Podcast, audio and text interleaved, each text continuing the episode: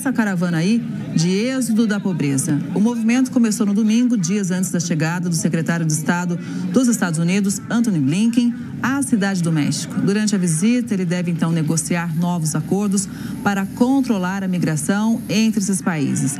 Apenas este ano, olha só esse dado, mais de 2 milhões de pessoas foram detidas na fronteira entre os Estados Unidos e o México. Para fazer uma análise, a gente faz conexão com o Daniel Toledo, que é especialista em direito internacional, mora nos Estados Unidos, fala direto do Texas. Por aí ainda é bom dia, Daniel. Obrigada por estar com a gente.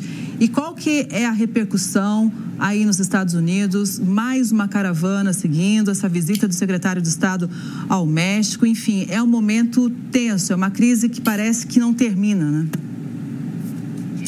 Verdade. Kelly, bom dia. Obrigado aqui. Bom dia ainda aí para vocês. Já é, já é boa tarde. Obrigado de novo pelo convite. É um prazer imenso estar aqui com vocês. Uh, sim, isso tem repercutido de uma forma extremamente negativa aqui no Texas, principalmente o governador do Texas, que já vem tomando diversas medidas aqui contra a imigração ilegal. Ele tem, aprovou mais uma legislação aqui considerando é, crime o simples fato da pessoa estar ilegal dentro dos Estados Unidos, perdão, dentro do estado do Texas, não dentro dos Estados Unidos. E nós temos visto aí que muitos outros estados também têm se manifestado no mesmo sentido. Nova York, que é um estado democrata que sempre teve aí regulamentações internas super protetivas para a questão do, do, da imigração, oferecendo obrigatoriamente, oferecendo inclusive abrigo, alimentação e uma série de coisas, já decretaram ali calamidade pública, porque dentro desse cenário eles não têm capacidade de, de absorver tudo isso. E nós temos visto aí muitos outros estados mandando, inclusive, reforço para a polícia de fronteira para tentar conter essa migração absurda que tem acontecido. Então, isso sim se tornou um grande problema aqui e a gente tem visto cada vez mais as pessoas se preocupando com isso. Pois é, e são pessoas de várias nacionalidades que se arriscam nessa travessia e não só da América do Sul, né? Não, nós temos aí muitas pessoas, se você olhar inclusive as imagens, você vai ver aí é, pessoas de, das mais diversas etnias e nós temos aí um grande número de haitianos, que já é comum vir aqui para os Estados Unidos, mas nós temos percebido que ultimamente, nos últimos dois meses, nós temos um aumento significativo dos indianos chineses, o que acaba passando uma imagem bem, bem realista de como estão esses países principalmente como um alerta para o Brasil, porque o Brasil faz parte dos BRICS, os dois países aí que teoricamente seriam as peças-chave dos BRICS, as grandes potências, sejam elas é, econômicas ou, ou, até em número de pessoas, elas estão tendo diversos problemas sociais ali, problemas econômicos, inclusive, e tem sim, muitas pessoas têm saído dali justamente por causa da miséria e da fome. E o que motiva essas pessoas, Daniel, a acreditar que os Estados Unidos vão oferecer uma solução para que elas tenham uma vida melhor?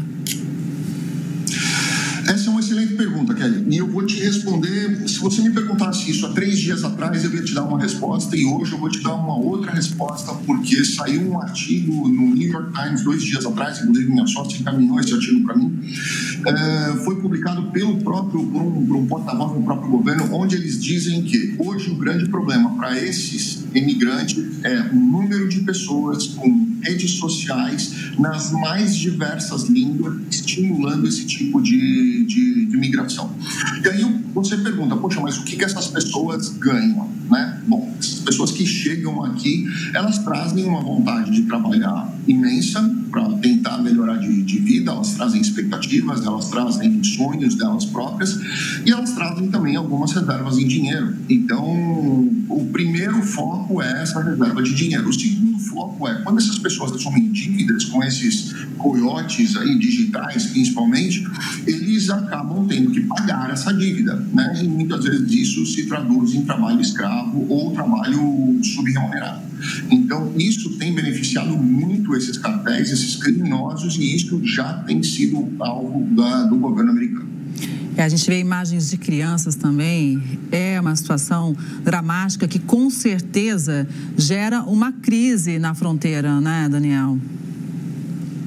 Kelly, essa imagem que passou agora aí da criança pulando pelo, pela parte que tem cerca, né, e arame farpado, essa é a mais tranquila, porque existem diversas imagens, inclusive que a gente vê aqui, que os pais chegam lá em cima do muro de concreto mesmo, e se você olhar, ele é um muro muito, muito, muito alto, e chega ali em cima não tem como descer, porque são pilares ali retos, né? Então o que, que eles fazem? Eles jogam as crianças ali de cima e depois eles pulam atrás. Só que crianças de 3, 4, 5 anos de idade não têm estrutura óssea, então você vê muitos casos ali de crianças sendo levadas diretamente para emergência em hospital com as duas pernas quebradas, com o braço, o braço quebrado, e teve até eh, no ano passado nós, nós vimos aí as duas crianças que faleceram, porque os pais jogaram, as meninas caíram de cabeça no chão. Então, realmente isso é uma situação extremamente perigosa, é, desumana, principalmente por quem aceita colocar os filhos nessa própria situação. Daniel, e os impactos na economia americana, hein? É, isso é péssimo, né? Porque o primeiro impacto que você vê, quando uma pessoa chega indocumentada num, num determinado país, não necessariamente Estados Unidos, ela chega no desespero de começar uma nova vida, de procurar uma casa para morar e, uma série de outras questões. Se você chegar nas grandes capitais hoje americanas, e isso tinha acabado em Houston, voltou de novo agora e nós estamos vendo aí a polícia muito em cima, é, são as pessoas morando em barraquinhas embaixo de pontes, de, de, grandes pontes, ou em lugares onde você vê é, muita arborização, você vê aquele, aquela, aquela decoração urbanística ali com muitas árvores, você vê as pessoas colocando ali as barraquinhas, tipo barraquinha de campo. Primeiro, essas pessoas não têm ali é, nenhum tipo de esgoto, água, limpeza, higiene e uma série de coisas. Isso acaba, obviamente, proliferando doenças ali e, isso acaba atingindo a comunidade naquela região inteira. Segundo, essas pessoas não têm documento para trabalhar, então elas não pagam imposto e elas têm necessidade de trabalhar. Então, o que elas vão fazer? Se hoje o valor de um jardineiro, por exemplo, é 30 dólares para cortar uma grama, essa pessoa vai aceitar cortar por 10.